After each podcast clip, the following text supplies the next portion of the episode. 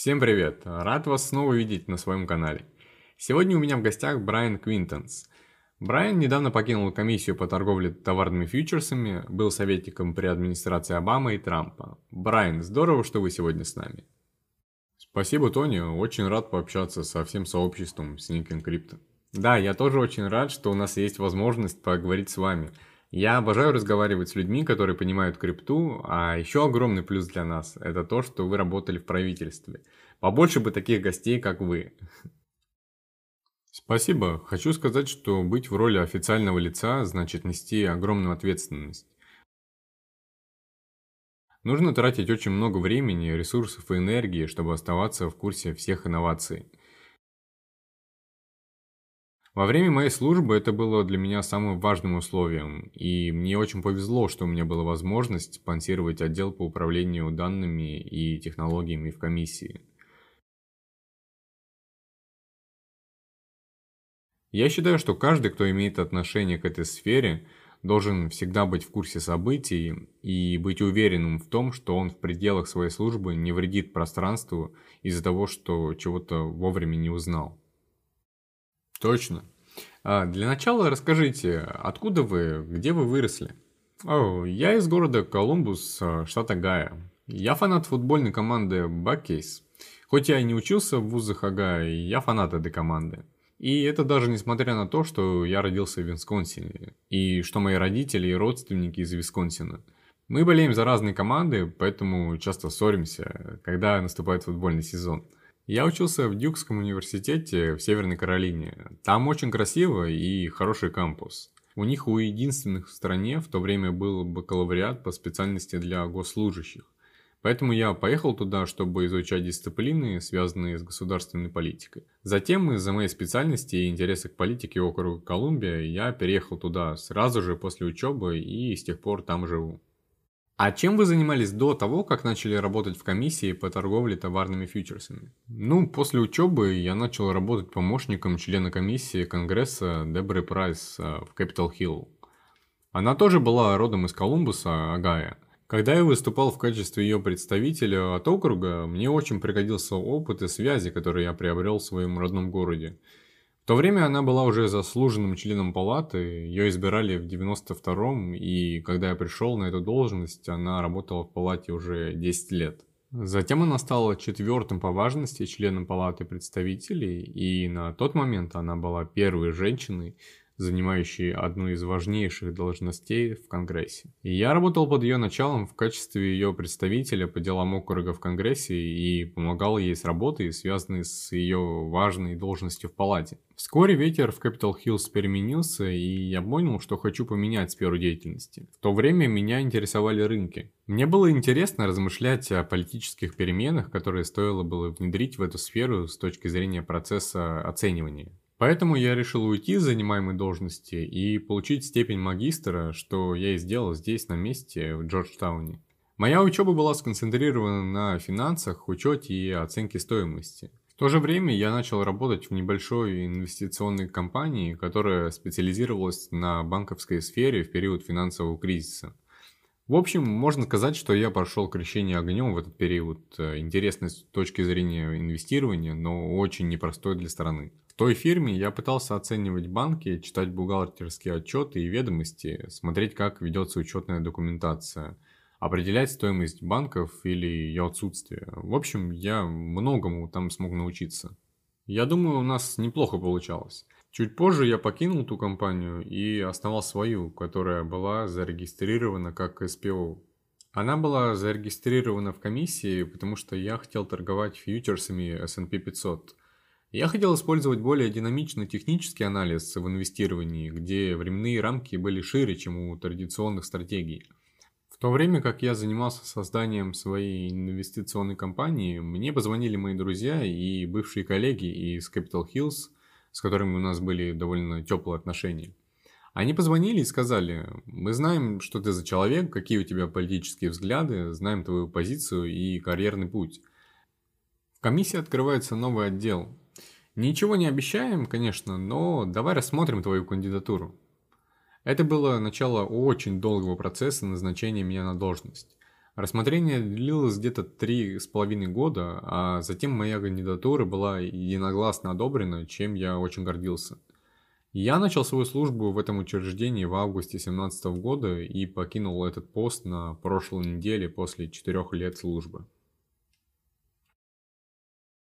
Круто! Спасибо вам за вашу службу. Очень здорово, что вы получили этот опыт в финансовом инвестировании и что вы работали в комиссии.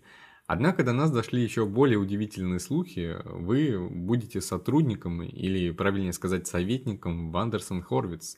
Что вы можете нам рассказать об этом? Да, спасибо большое. Я сам рад, вот уже первую неделю работаю с ними. Для меня это лучшая возможность в сфере венчурных фондов. Они отлично себя зарекомендовали, работая с новаторами и предпринимателями в криптопространстве и DeFi. В общем, замечательные люди. И я очень рад работать с ними. Если говорить об их целях и о том, как они распределяют ресурсы, то можно сказать, что у них такие же взгляды, как были у меня, когда я создавал свою инвестиционную компанию. В тот момент я придерживался долгосрочного подхода в инвестировании.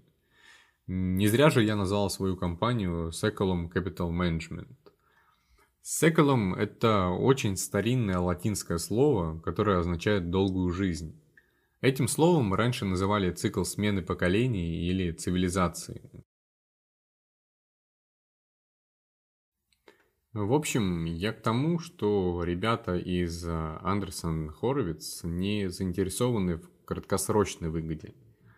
Они заинтересованы в партнерских отношениях с ведущими новаторами и в инновациях, которые будут востребованы независимо от времени. Как по мне, это самый верный способ, э, самый лучший подход для данного пространства, и это то, в чем я с удовольствием буду участвовать. Это очень круто. Андерсон Хоровиц добились многих успехов, начиная от работы Марка Андерсона в Netscape, заканчивая огромным количеством достижений в технической сфере, а сейчас и в крипте. Это все очень здорово. А как так получилось, что вы теперь работаете там? Как они вас нашли? Как началось ваше сотрудничество?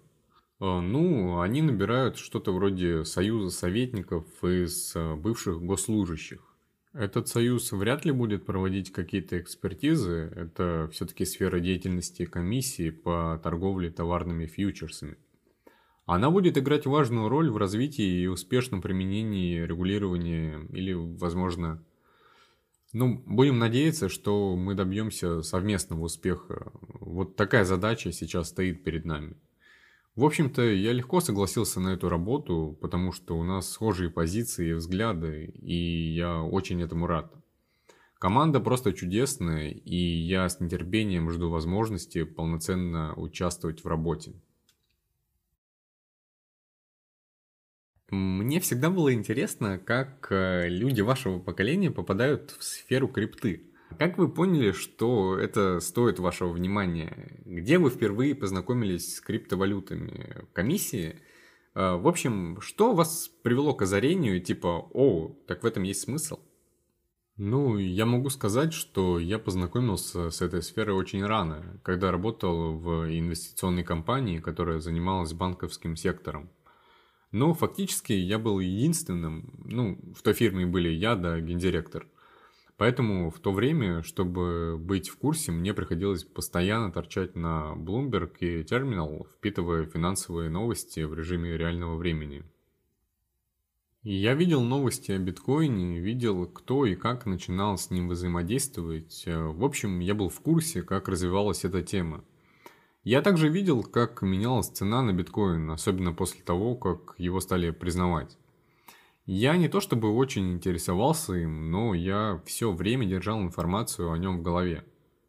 И на протяжении всего моего превращения из инвестора фундаментального анализа в стратега технического анализа, я видел относительно биткоина такие показатели, каких э, не видел нигде – Конечно, здесь стоит упомянуть не только биткоин, потому что пространство значительно продвинулось вперед с того времени, но сама идея, что появилось нечто, к чему можно было получить хоть и ограниченный, но глобальный постоянный доступ, показало, что мы имеем дело с цифровой репрезентацией ценности. Для меня мир перевернулся с ног на голову, потому что теперь люди могли получить доступ к ценности, могли хранить и приумножать ее вне существующей финансовой системы и вне зоны досягаемости кредитно-денежной политики их собственной страны. Мой интерес к этой сфере все время рос по мере моего продвижения по карьерной лестнице – и как только я попал на госслужбу, ну, комиссии по торговле товарными фьючерсами пришлось создать огромное количество нормативных документов из-за финансового кризиса. Благодаря закону Дода Франка, например, было создано большое количество новых органов власти – эти органы регулировали рынок валютных свопов теми же средствами, какими комиссия регулировала рынок фьючерсов. За очень короткое время было написано очень много законов. И вступая в роль госслужащего, я должен был понять, насколько тщательно эти законы были продуманы – каково было их влияние на рынок и нужно ли было их пересматривать и что-то добавлять. Но не прошло и трех месяцев после моего вступления на должность, э, фьючерсы биткоина были признаны Чикагской товарной биржей и биржей опционов, что вывело комиссию на передовую в переговорах по поводу крипты. Это позволило мне углубиться в исследовательский аспект своей работы, и с помощью комитета по техническому консультированию мне удалось привлечь экспертов к участию в общественных брифингах. На этих брифингах эксперты могли рассказать, чем они занимаются и что разрабатывают – для нас это было немного сложно, потому что мы получили от нашего отдела этики несколько предупреждений о том, куда можно инвестировать, а куда нельзя из-за многочисленных конфликтов интересов. Нельзя было работать в комиссии и покупать фьючерсы, потому что это вело к конфликту интересов. Однако всем было разрешено пользоваться товарами, да? Например, мы могли владеть хлопком или одеждой. Можно также владеть драгметаллами и другими товарами. Поэтому тогда мы считали, э, я думаю, что мы были абсолютно правы, когда объявили, что биткоин и эфир – это товар. Это был очевидный шаг, потому что в этом случае нам разрешалось ими владеть. Но по мере того, как пространство развивалось, стали появляться новые аспекты. Например, в начале мне было даже как-то неудобно связываться со всеми этими штуками – но когда я подходил к концу своей службы, я хоть и в ограниченных условиях имел право пользоваться некоторыми технологиями, так как мне нужно было получать практический опыт. А теперь, когда я свободен от обязательств службы, я буду очень рад вернуться и заложить долгосрочные инвестиции в криптопространство. Я должен вас э, кое о чем спросить, потому что если я не спрошу, мое сообщество меня просто убьет. А, в какие именно криптовалюты вы инвестировали? Ну, я только ушел из правительства, поэтому пока мои активы особо не изменились. К сожалению, для меня только биткоин и эфир были единственными активами, которые обладали достаточной прозрачностью и не вели к серьезным последствиям или конфликту интересов. Я чувствовал себя комфортно, владея двумя этими активами – также у меня в распоряжении были некоторые механизмы, которые позволяли успешно владеть этими активами с точки зрения декларирования. Сейчас я могу сказать, что 4 года работы в правительстве дали мне богатый опыт, но за этот период у меня не особо получилось накопить какие-то богатства или финансовые ресурсы. И я надеюсь, что в будущем у меня появится такая возможность.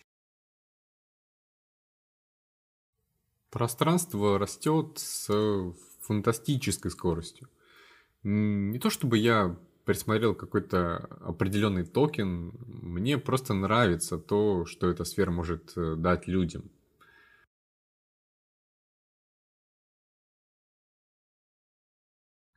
Инновации, рост, богатство и предпринимательство – вот что вдохновляет меня в этой сфере.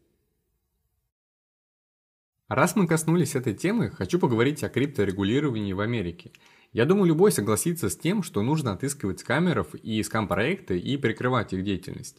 Но в то же время нельзя тормозить развитие технологий, отбрасывая все идеи, которые кажутся нам немного проблемными. Мне кажется, в данном вопросе не хватает подвижности и анализа существующего опыта. В то же время есть какое-то недопонимание между комиссией по торговле товарными фьючерсами и комиссией по ценным бумагам и биржам. Что вы можете сказать по этому поводу, как бывший сотрудник комиссии по торговле товарными фьючерсами? Я думаю,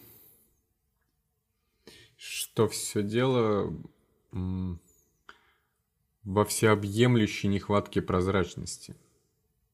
Я считаю, что изначально именно комиссия по ценным бумагам и биржам должна в рамках своих полномочий определить токены и дать им статус ценных бумаг или наоборот, продумать механизм, с помощью которого токены могли бы получить свою децентрализованность, не являясь при этом ценными бумагами.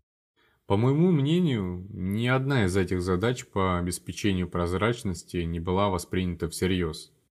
Комиссия по торговле товарными фьючерсами тоже должна на постоянной основе следить за различными факторами и обстоятельствами – и составлять индивидуальную оценку по каждому из продуктов, но получилось так, что внезапно в данной сфере появилось очень много инноваций и ценных активов.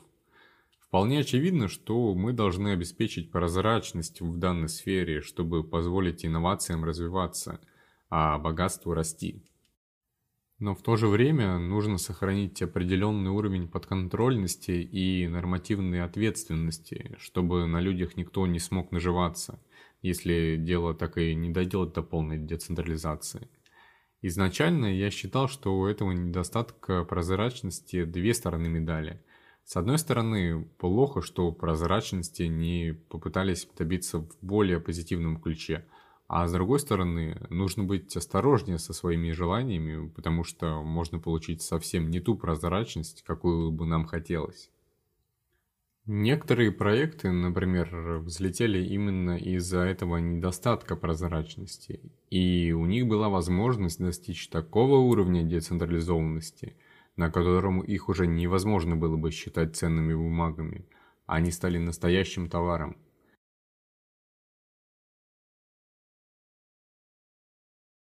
Я думаю, что именно из-за этого сейчас ведутся горячие споры. Мы видели, как развивалась э, DeFi, и теперь кажется, что нехватка прозрачности заключается лишь в непонимании того, как комиссия по торговле товарными фьючерсами будет вести себя с некоторыми технологиями из DeFi пространства. В общем, мне кажется, что тяжело найти людей, которые были бы против инновации ни в правительстве, ни в Конгрессе, ни в поле регулирования. Но в то же время, я думаю, тяжело найти людей, которые бы просто тупо не соблюдали законы, да? Поэтому я считаю, что обе стороны переживают из-за этой проблемы. Но для меня более философским является вопрос, на чьей стороне ты? На стороне строгого применения законов и конкуренции или на стороне инноваций? То есть, чтобы понимать, когда и как должны быть задействованы правовые нормы, нужно видеть, к чему ведет этот переворот. А может, они вообще не должны вмешиваться, кто знает. Я думаю, что я скорее на стороне более слабого регулирования. Конечно, я пытался высказать свою точку зрения, чтобы попытаться переубедить людей, придерживающихся другого мнения. Но я понимаю, почему они выступают за строгое соблюдение норм права. Опять же, эффективное исполнение законов – это характерная черта госслужащих. Не думаю, что нам понравится, если на должностях будут сидеть люди, которым плевать на законы потому что в этом случае они просто будут следовать каким-то своим субъективным суждениям и действовать безответственно. И я думаю, это очень нелепо. Нужно найти какой-то баланс, и мне кажется, что для этого необходим человек с сильной позицией, выступающий за инновации и следующий принципу «не навреди», чтобы не дать слишком строгой регуляции задавить пространство. Да, я заметил, что и вы, и Крис Жан-Карло, будучи членами комиссии по торговле товарными фьючерсами, выразили в Твиттере свое несогласие с недавним высказыванием Гарри Генслера из комиссии по ценным бумагам и биржам – мне кажется, это похоже на уловку, благодаря которой вы рассчитывали получить больше внимания к регулированию крипторынков. Вы говорите, что должен быть достигнут некий баланс, при котором комиссия по торговле товарными фьючерсами тоже должна получить право высказываться. Что конкретно вас беспокоит в данной ситуации? Как можно достичь этого баланса сил, о котором вы говорите? Ну, во-первых, надо сказать, что я не вижу, чтобы представители криптопространства повсеместно вставали и говорили – пожалуйста, обеспечьте нас правовыми нормами. Или, если зайти еще дальше, защитите нас. Мы, как индивидуальные инвесторы и покупатели, нуждаемся в вашей защите. Мне кажется, это ключевой вопрос, потому что здесь мы начинаем говорить о развитии и закреплении индивидуальной ответственности, которая, как мне кажется, является неотъемлемой чертой всего криптопространства с момента его основания. чем дальше мы уходим от идеи индивидуальной ответственности, тем больше потенциального вреда смогут нанести действия правительства и правовых регуляторов.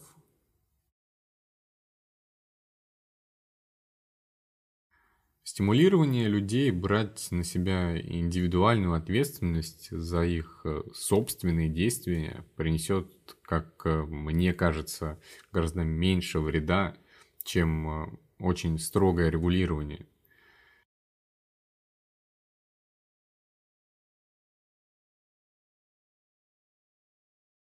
Моя позиция в большей мере продиктована политической философией, которой я придерживаюсь. И я считаю, что нам не нужно, чтобы кто-то внутри сообщества или на должностях вроде моей сказал, «Эй, вам нужна моя помощь, и мне все равно, насколько серьезный вред она может принести. Вот новые рамки законодательства, будьте добры им соответствовать». Конечно, комиссия по торговле товарными фьючерсами должна участвовать в переговорах, если Конгресс хочет э, составлять новый закон, касающийся любой части криптопространства. Уже состоялись некоторые переговоры по поводу торговли и обмена криптовалютами, и я понимаю, почему некоторые на этом и успокоились. Но не стоит забывать, что есть такая штука, как эффект масштабирования, да? Жесткая регуляция роста объемов и стоимости в финансовом пространстве заставляет разные проекты обосабливаться друг от друга – это создает э, недостаток конкуренции, потому что успех проекта зависит не от его конкурентоспособности, а от того, насколько жесткой будет регуляция с точки зрения требований, законности и стоимости. Нужно понимать, что причина, по которой некоторые из этих проектов и децентрализованных организаций получили такую высокую стоимость и так быстро развиваются, заключается в том, что им приходилось бороться с сильной конкуренцией на рынке.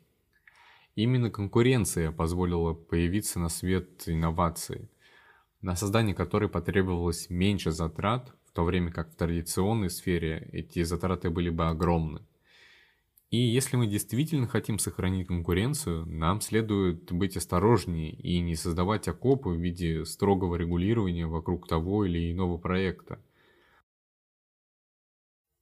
Дать обществу решение этой проблемы будет непростой задачей для Конгресса. Остается только надеяться, что в переговорах соблюдается баланс сторон.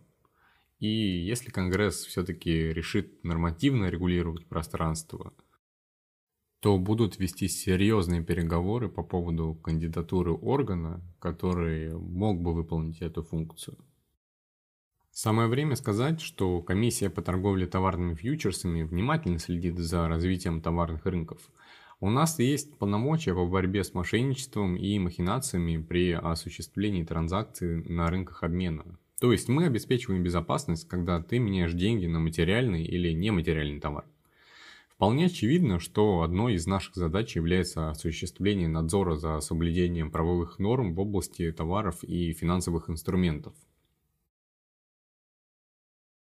А еще, если кто-то считает, что что-то может являться ценной бумагой и при этом не обращает внимания на базовые характеристики этого продукта, то это не значит, что нужно обязательно вносить это мнение в законы о ценных бумагах. Повторюсь, в переговорах должен соблюдаться баланс, и принимать решение должен не какой-то определенный орган, а все надзорные органы должны объединиться, чтобы получить необходимую политическую мощь и определить, кому и зачем нужны нормы права. В Конгрессе есть несколько людей, например, Том Эммер, Уоррен Дэвидсон, э, Даррен Сотто и другие, которые подготовили некоторые законы, например, закон о классификации токенов. Том Эммер подготовил закон о прозрачности ценных бумаг – Можете ли вы сказать, какой из этих законов мог бы пойти на пользу пространству? Или какой из них, если его примут, может э, продвинуть вперед технологии? Какие законопроекты могут оказаться полезными? Ну, кроме тех, что ты упомянул, есть еще закон, подготовленный конгрессменом Патриком МакГенри, э, рейтинговым членом Комитета по финансовым услугам Палаты представителей – в нем МакГенри касается создания специальной рабочей группы из членов комиссии по ценным бумагам и биржам и комиссии по торговле товарными фьючерсами, которая могла бы определить статус некоторых важных цифровых криптоактивов и обрабатывать общественное мнение. И есть еще закон, который был представлен на недавнем заседании Конгресса в Комитете по сельскому хозяйству Сената США – который вводит режим добровольной регистрации для обмена криптовалютами при участии комиссии по торговле товарными фьючерсами. А затем, в качестве стимула для добровольной регистрации, было заявлено, что токены, участвующие в обменах, не являются ценными бумагами. Я думаю, что все эти законопроекты объединяет сильная разочарованность тем, что в сфере, которая является источником огромного богатства, огромной ценности и огромного количества инноваций, до сих пор отсутствует прозрачность. Я также хочу подчеркнуть, что пока я был в комиссии, мы всегда были сосредоточены на рассмотрении факторов и условий каждого индивидуального продукта.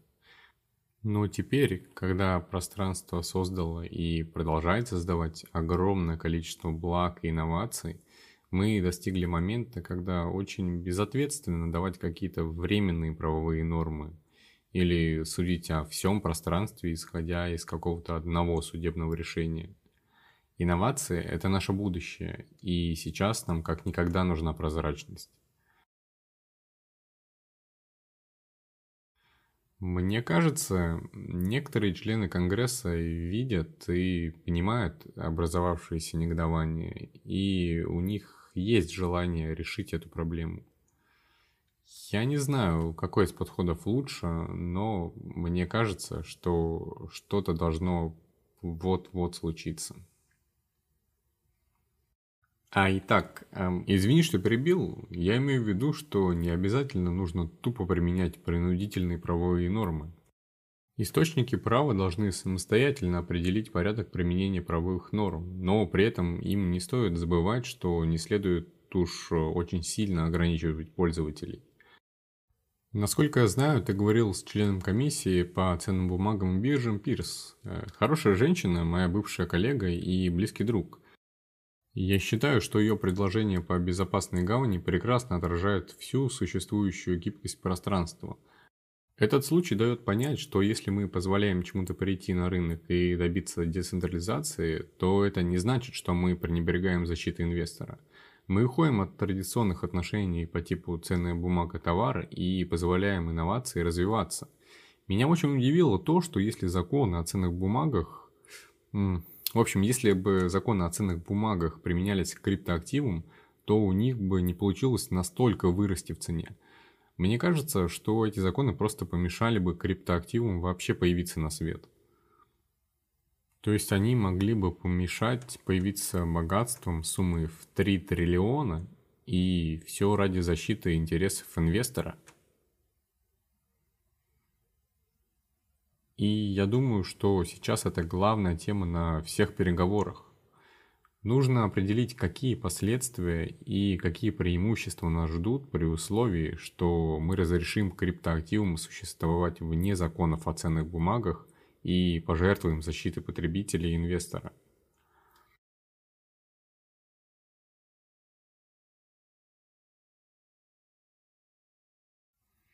В общем, чтобы учесть все плюсы и минусы, в переговорах должен соблюдаться баланс сторон – да, точно. Я помню, что в своем твиттере вы написали, что это абсолютно новая область, поэтому, возможно, нам следует побольше вникнуть в ситуацию, прежде чем выскакивать как черт из табакерки и принимать какие-то законы. А то может оказаться, что мы пытаемся засунуть зубную пасту обратно в тюбик – нужно быть внимательными с некоторыми спорными вопросами. Например, а, я инвестирую в крипту, не жду каких-то дивидендов, в отличие от обычной биржи, где абсолютно другая динамика. Но, к сожалению, многие законодатели не видят разницы и относятся к крипте как к обычной бирже. Ну, скажу прямо, я не эксперт по ценным бумагам, но если ты хочешь узнать мнение эксперта, буквально позавчера на нашем канале вышло интервью с криптоюристом. Никита спрашивал ваши вопросы из Телеграма о налогах в крипте и так далее. Если еще не смотрел, рекомендую.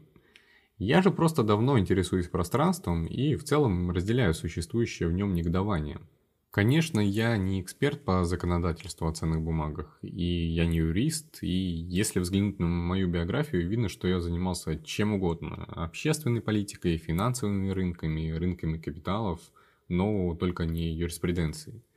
Возможно, многие наши зрители сейчас злятся из-за того, что я затронул эту тему, не имея никакого юридического опыта, но я просто хочу отметить, что я знаю и разделяю негодование, которое царит в пространстве.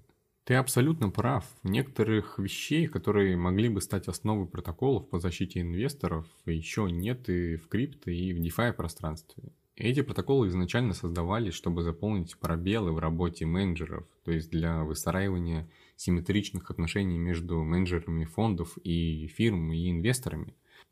Потому что традиционно для хранения чьих-то ресурсов должен существовать э, централизованный менеджмент – Но сейчас мы имеем дело с протоколами, чей код абсолютно прозрачен и находится в публичном доступе. Он не принадлежит какой-то определенной компании или организации, и при определенных условиях контроль над ним может полностью быть децентрализован. И если вы хотите применить правовое регулирование к DeFi пространству, то задайте себе простой вопрос. Кто будет заниматься заполнением всевозможных бумаг?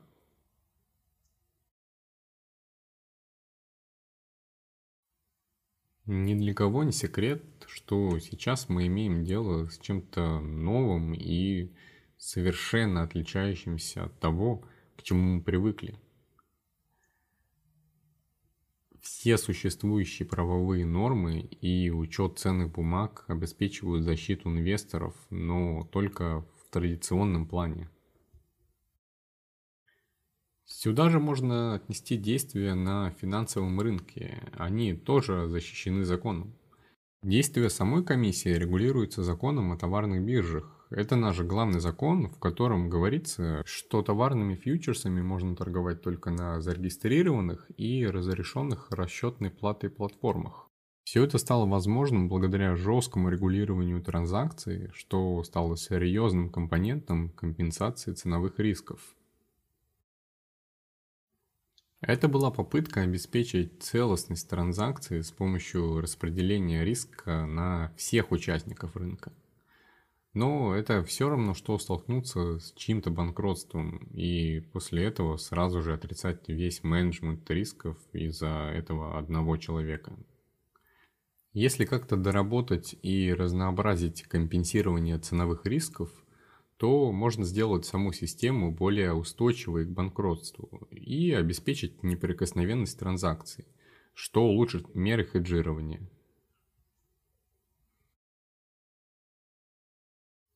Но у DeFi очень много аспектов. которые не вписываются в традиционные рамки и которые, возможно, не нуждаются в стандартной регуляции. Вполне очевидно, что размах развития DeFi отличается от традиционного рынка деривативов. Поэтому мне кажется, что здесь нужно сделать шаг назад и спросить себя, а нуждается ли вообще пространство в нашей защите и наших правилах? А может быть, нужно создать только некоторые нормы и немного продумать защиту инвестора? И если так, то нужно спросить себя – как эти нормы и защита инвестора могут наилучшим образом влиться в пространство и при этом не причинить вред ни пользователям, ни инвесторам, ни проектам и дать необходимую прозрачность, инновации и конкуренцию? И для решения этой проблемы нужно, чтобы они услышали. Нужно получить обратную связь, как это сделал член комиссии Пирс – она запостила о создании безопасной гавани на гитхабе. Ага. Она использовала обратную связь, которая стала для нее ценным ресурсом. Пирс удалось получить большое количество комментариев и мнений, которые помогли улучшить прежнюю версию ее задумки. В законодательной системе есть опыт использования обратной связи – Например, это закреплено в законе об административной процедуре, в котором говорится, что публичные выступления должны быть приняты к рассмотрению. Но не стоит думать, что все решается только публичными выступлениями и что мы обязаны учитывать абсолютно каждую точку зрения. Но если с терпением отнестись к анализу обратной связи, то можно убедиться, что все, что сейчас развивается, действительно полезно и продуктивно. Согласен. Мне кажется, что из-за децентрализованности интернета роль инвестора сама по себе немного изменилась. В интернете люди могут краудсорсить дополнительные силы, собираться вместе, общаться и делиться данными. И то же самое можно сказать и о крипте. Сейчас можно краудсорсить людей, в то время как раньше приходилось общаться с людьми с глазу на глаз и доказывать, что твоя идея стоит внимания. Сейчас любой может поделиться своими взглядами в Твиттере и в комментариях, и я думаю, что со временем сила общественного мнения только возрастет. Да, стоит сказать, что криптосообщество очень разнообразно.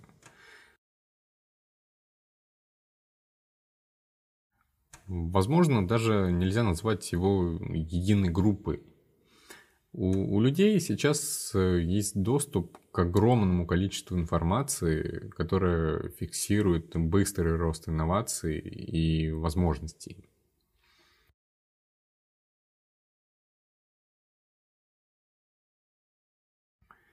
Пользователи в сообществе вынуждены оставаться в курсе последних новостей и разработок и поддерживать полезные проекты, чтобы дать дорогу инновациям.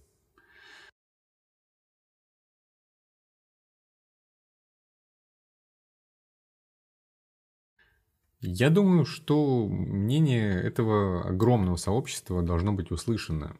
Сообщество сможет добиться своих целей, если будет использовать публичные платформы и участвовать в переговорах.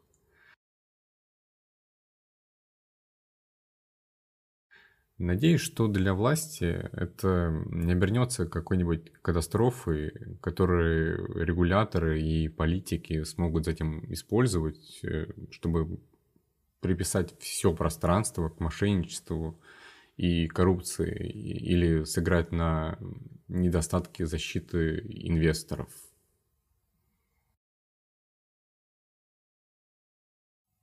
А что вы думаете по поводу законопроекта об инфраструктуре? Все знают, что в DeFi пробрались кое-какие штуки, которые пытаются скомпрометировать эту платформу. Очевидно, что их невозможно отследить или обеспечить их законность. Как вы думаете, их оттуда выкинут? Э, что вы думаете по этому поводу? Ну, я работал в Конгрессе и занимался политикой. Не уверен, что члены Конгресса со мной сейчас согласятся, но я не очень доволен тем, как э, составляются некоторые законопроекты. Они могут рассматриваться за закрытыми дверями небольшим количеством людей. Они полны юридических терминов, которые не очень понятны простому человеку. А еще они принимаются в последний момент перед э, предоставлением его общественности, когда уже практически не остается времени на какие-то доработки. Дело осложняется еще тем, что в нашем случае очень сложно использовать стандартный законодательный процесс э, для того, чтобы добиться принятия какого-либо законопроекта по пространству.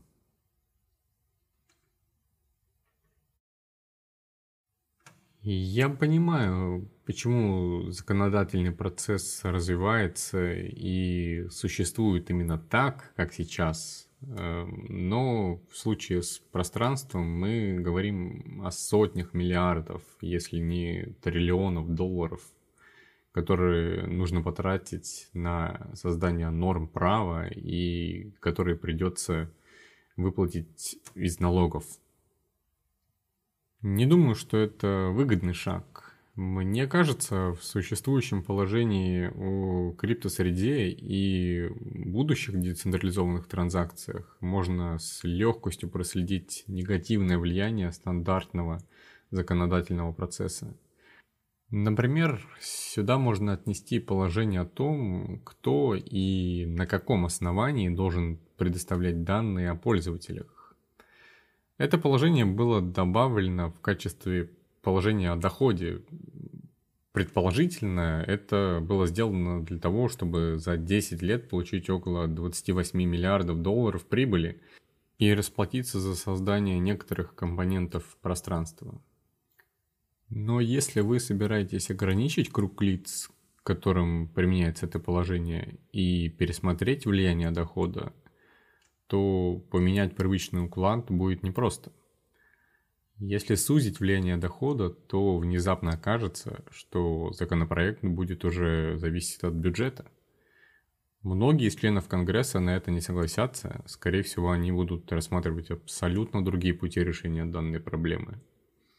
В общем, я разочарован процессом законодательства, его непонятным языком, но в то же время я рад видеть, насколько велика поддержка и внимание криптосообщества к данному вопросу.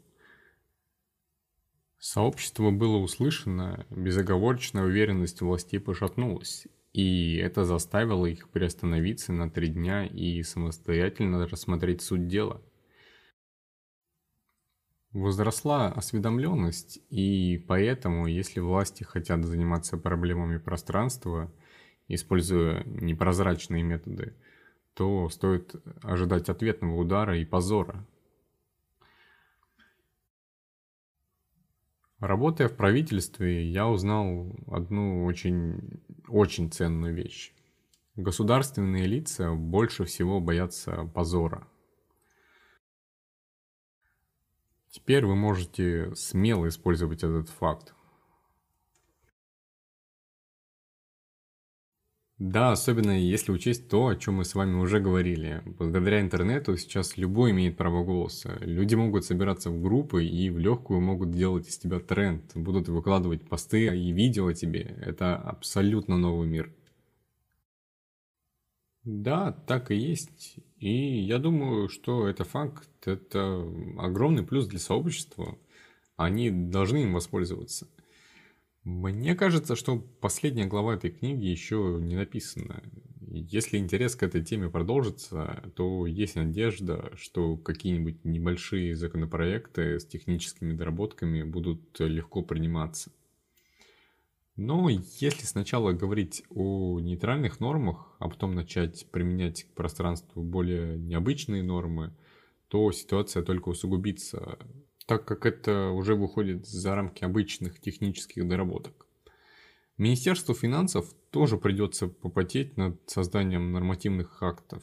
Не знаю, как они будут это делать, но я уверен, что этот вопрос находится под очень пристальным вниманием, поэтому вряд ли у кого-то получится протащить что-то нехорошее. Однако это не значит, что министр или кто-то еще сразу же примет положительное решение и наградит нас какими-то точными и конкретными критериями. Регуляторы осознают интерес большого количества людей и что эти люди обязательно будут высказывать свое мнение по этому поводу. И я думаю, их мнение будет услышано. Мы уже немного коснулись этой темы, а именно регулирования крипты комиссии по ценным бумагам и биржам. Сейчас идет серьезное судебное разбирательство с Ripple XRP – все внимание криптосообщества обращено на этот процесс, потому что от принятого судебного решения будет зависеть, как будет регулироваться остальной рынок и как дальше будет развиваться все пространство. Что вы думаете обо всей этой ситуации? Эм, ну, прежде чем ответить на этот вопрос, э, я повторюсь, что когда я был в комиссии, если мы имели дело с несоответствием правовым нормам, мы рассматривали только факты, касающиеся какого-то конкретного продукта. Это я на всякий случай. А теперь ответ на твой вопрос. Я совершенно презираю принудительное применение правовых норм. Что я имею в виду? Для меня принуждение – это неотъемлемая часть любого правоохранительного органа, потому что если бы не было принуждения, то никому не было бы дела для соблюдения норм права. Поэтому органам власти приходится идти рука об руку с принудительными мерами. Но это не значит, что любые принудительные меры можно считать политикой или называть регуляцией. Что такое принудительное правоприменение? Для меня это судебное разбирательство или попытки добиться соглашения под давлением, что абсолютно не соответствует основной идее политики. Политика – это когда все решается с помощью открытого диалога, надзора и нормотворчества. Для этого у нас и есть Конгресс – я думаю, что мы зашли слишком далеко со своими органами власти и правоприменением. И создали слишком много правил, которые совсем далеки от положений, закрепленных в первой стадии Конституции США. Если дать кому-то из органов слишком много власти, то может возникнуть несоответствие нормам, закрепленным в Конституции – в общем-то, могу сказать, что это несоответствие может быть иногда полезным, и совсем не обязательно, что оно находится вне законных рамок. Я думаю, что трудность заключается в количестве проблемных вопросов, по которым надо организовывать обсуждение и надзор. Их очень много.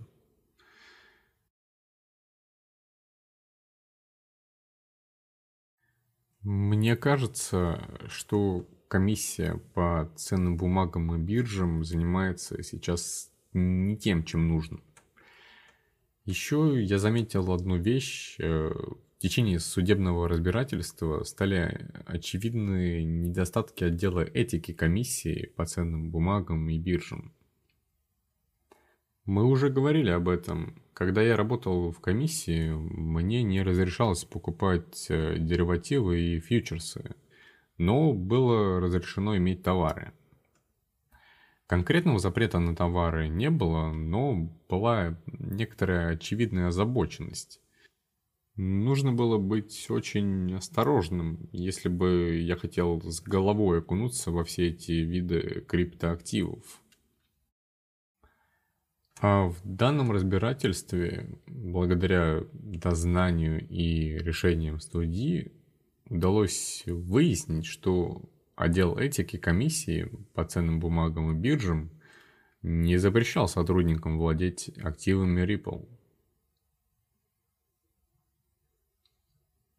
Уже из этого факта становится понятно, как люди, занимающие высокие посты в комиссии, относились к Ripple. Я считаю, что это очень важное разбирательство. Оно повлечет за собой множество последствий. Я бы не хотел, чтобы обе стороны уладили конфликт с помощью соглашения. судебное решение было бы более уместным. И даже если суд примет сторону комиссии, что ж, это будет судебный процесс. В этом случае судья согласится, что их анализ был верным и решение останется без изменений. Конечно, у проигравшей стороны в любом случае есть возможность обжаловать это решение. Но из-за того, что это дело слишком значимо для всего пространства, апелляция вряд ли сможет как-то повлиять на решение суда. Давайте немного переключимся и поговорим еще о паре вопросов. Биткоин стал на этой неделе законным платежным средством в Сальвадоре, а разные компании начали включать его в свои балансовые ведомости – мне так приятно наблюдать, как криптопространство растет и развивается. Поэтому вопрос из э, двух частей. Первое. Будет ли биткоин и дальше вноситься в балансовые ведомости других компаний? И последуют ли примеру Сальвадора другие страны? Um, ну, в начале своей службы я пару раз высказывался о биткоине. Оба раза в Европе, кажется. Вроде бы одно из моих выступлений было нацелено прямо на законодателей и госслужащих в Европе и в США, которые свысока смотрели на биткоин. То время я рассматривал биткоин как э, резервную валюту для доллара и евро. Тогда все говорили, ой, это не средство для хранения сбережений, ой, он слишком нестабилен, за ним ничего нет. Ну, просто набор каких-то предрассудков. И я поставил перед собой задачу напомнить всем о том, что, эй, вы можете придерживаться своего мнения и своих оценок, но не надо думать, что 95% всего мира с вами согласны. Все смотрят на ситуацию со своей колокольни, исходя из местной экономики, собственных возможностей и с привычки быть заключенными в рамках своей денежной политики. Я думаю, что приняв биткоин, Сальвадор вырвался из этого круга. Я считаю, что если пользователи очень сильно хотят получить э, доступ к биткоину, эфиру, Ripple или э, к другому токену, то можно считать, что они в какой-то степени осуждают направление местной денежной политики. Или, возможно, они недовольны чрезмерной политизацией этого процесса.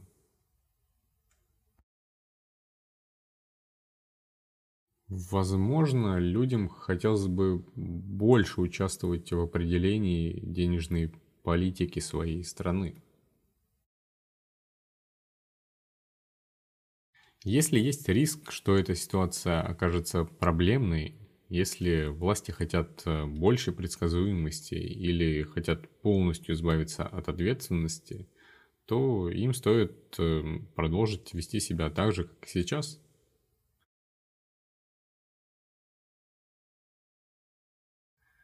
Но мне кажется, что им следовало бы сменить курс. Это легко понять, если разглядеть важность инноваций для всей мировой популяции.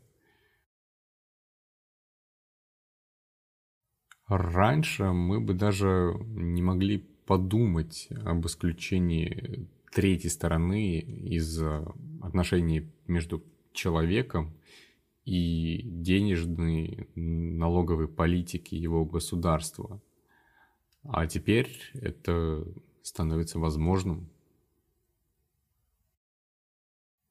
А что вы думаете об NFT? Может быть, собираетесь себе парочку прикупить? Ну, как я уже сказал, мне надо немного подумать и оценить ситуацию.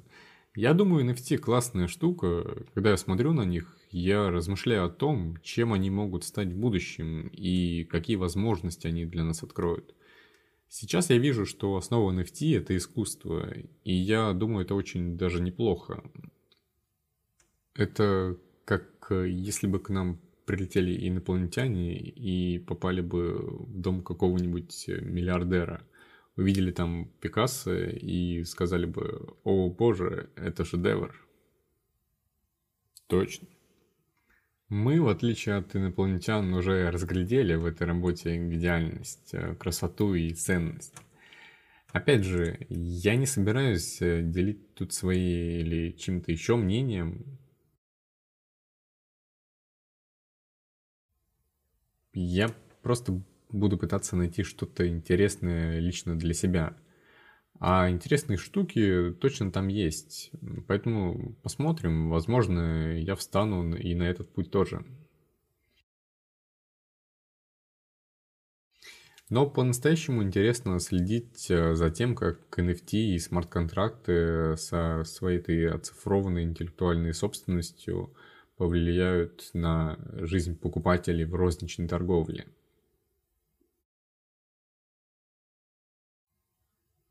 Сейчас, э, если оцифровать интеллектуальную собственность, то ее нельзя просто так э, продавать из-за авторских прав – это сделано для того, чтобы собственность покупали у ее создателя, а не у первого покупателя, который мог бы запросто ее перепродать. Пока что оцифрованная интеллектуальная собственность размещается внутри определенных экосистем и не может покинуть их. Но все же идет к тому, что создатель интеллектуальной собственности сам станет ее дистрибьютором и перепродажа будет э, разрешена, потому что создатель так и так будет получать свои лицензионные платежи. Это как в старые времена, когда нужно было ждать по три месяца, чтобы взять на прокат какой-нибудь фильм, но это было дешевле, чем идти в кинотеатр и покупать билеты.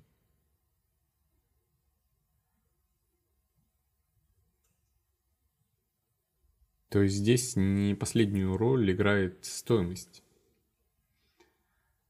Я думаю, что цифровую интеллектуальную собственность и NFT и смарт-контракты ждет большое будущее. У меня бы не хватило мозгов что-то подобное придумать. Да и все уже давно придумали, как мы будем ими пользоваться, сколько времени займет процесс их внедрения и так далее. Очень интересно об этом размышлять. Да, согласен. Последний вопрос, после чего мы перейдем к блиц-опросу. Что вы думаете по поводу цифровых валют центральных банков? А, доллар хочет стать цифровым, каждый центральный банк в мире создает свои цифровые валюты. Есть ли от этого польза? Недавно я говорил с Крисом Жан-Карло, когда он поддерживал проект по цифровому доллару, и я спросил его, как это будет сочетаться с нашей конституцией, правом личной тайны и так далее. Что скажете? Хочу сказать, что было приятно работать с Крисом Жан-Карло в комиссии.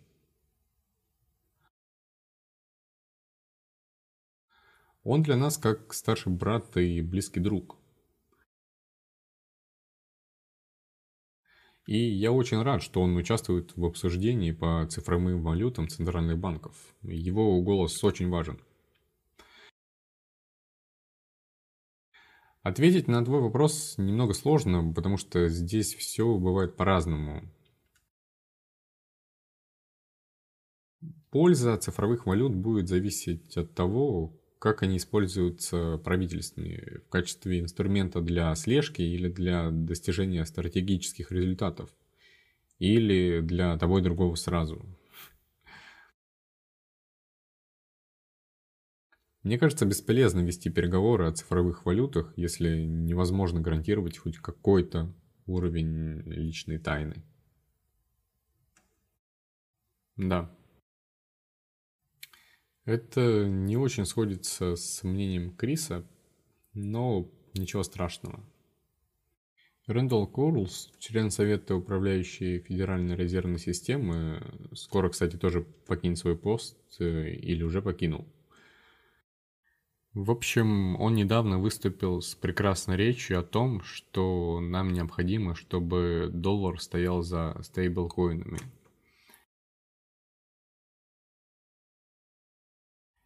Это также важно или даже важнее для резерва доллара США, чем цифровая валюта Центрального банка, потому что стейблкоины уже существуют и широко используются.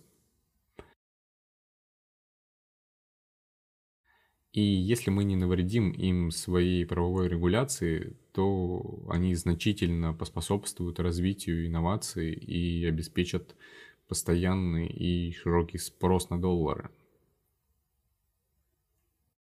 Я думаю, что это серьезный вопрос в теме стейблкоинов. Мне кажется, что существует сильная связь между тем, как развивается резерв доллара, и тем, какую роль будут играть технологии и инновации, и как они будут развиваться. Ну, я просто, возможно, чего-то не понимаю, но мне кажется, что мы не должны соревноваться с Китаем, ведь они используют эту технологию для слежки.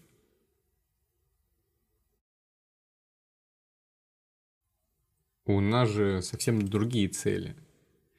Я думаю, что цифровой юань Центрального банка нельзя использовать как резервную валюту. Он как инструмент, которым пользуется китайское правительство, чтобы отслеживать действия своих граждан. Может быть, они это понимают и ничего не имеют против, или, может быть, я ошибаюсь насчет идеи о. Может, у них совсем другие намерения, и они добиваются совсем других целей, и, возможно, мы зря волнуемся за сохранение личной тайны наших граждан. Лично для меня важно анализировать, какие инновации уже существуют, какие из них широко используются и почему. А еще меня озадачивает вопрос, должны ли они подгоняться под э, политические нужды, должны ли они сохранять личные данные пользователей в тайне.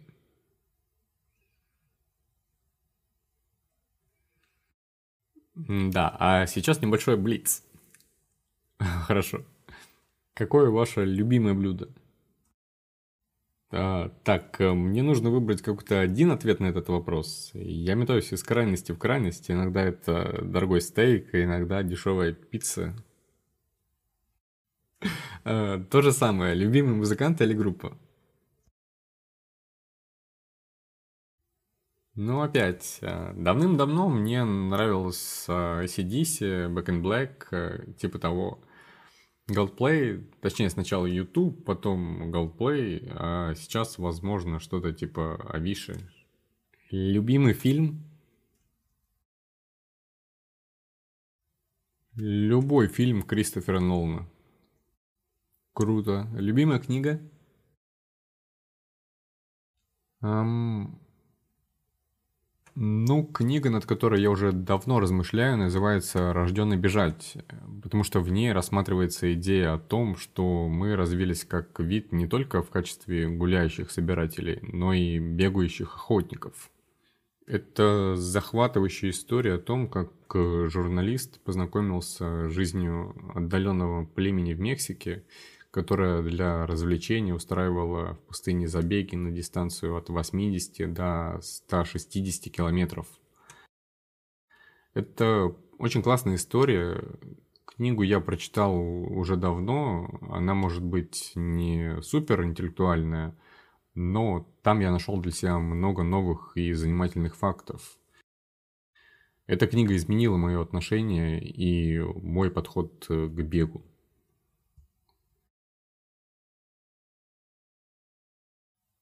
Я обязательно посмотрю, что это за книга. И напоследок, сейчас вы работаете в Андерсон Хоровиц. А что вы делаете в свободное время?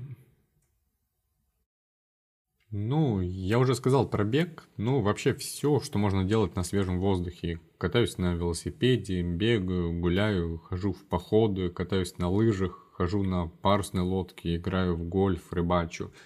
Я думаю, что быть на природе и наслаждаться ее величием – это наш дар. Точно. Брайан, было очень приятно с вами поговорить. Спасибо за все, что вы делаете. Хочу с удовольствием отметить, что вы один из лидеров криптопространства и жду с нетерпением новостей о вашей работе на новой должности в Андресен Хорвиц. Спасибо Тони, что пригласил меня. Очень интересно получать обратную связь от вашего сообщества.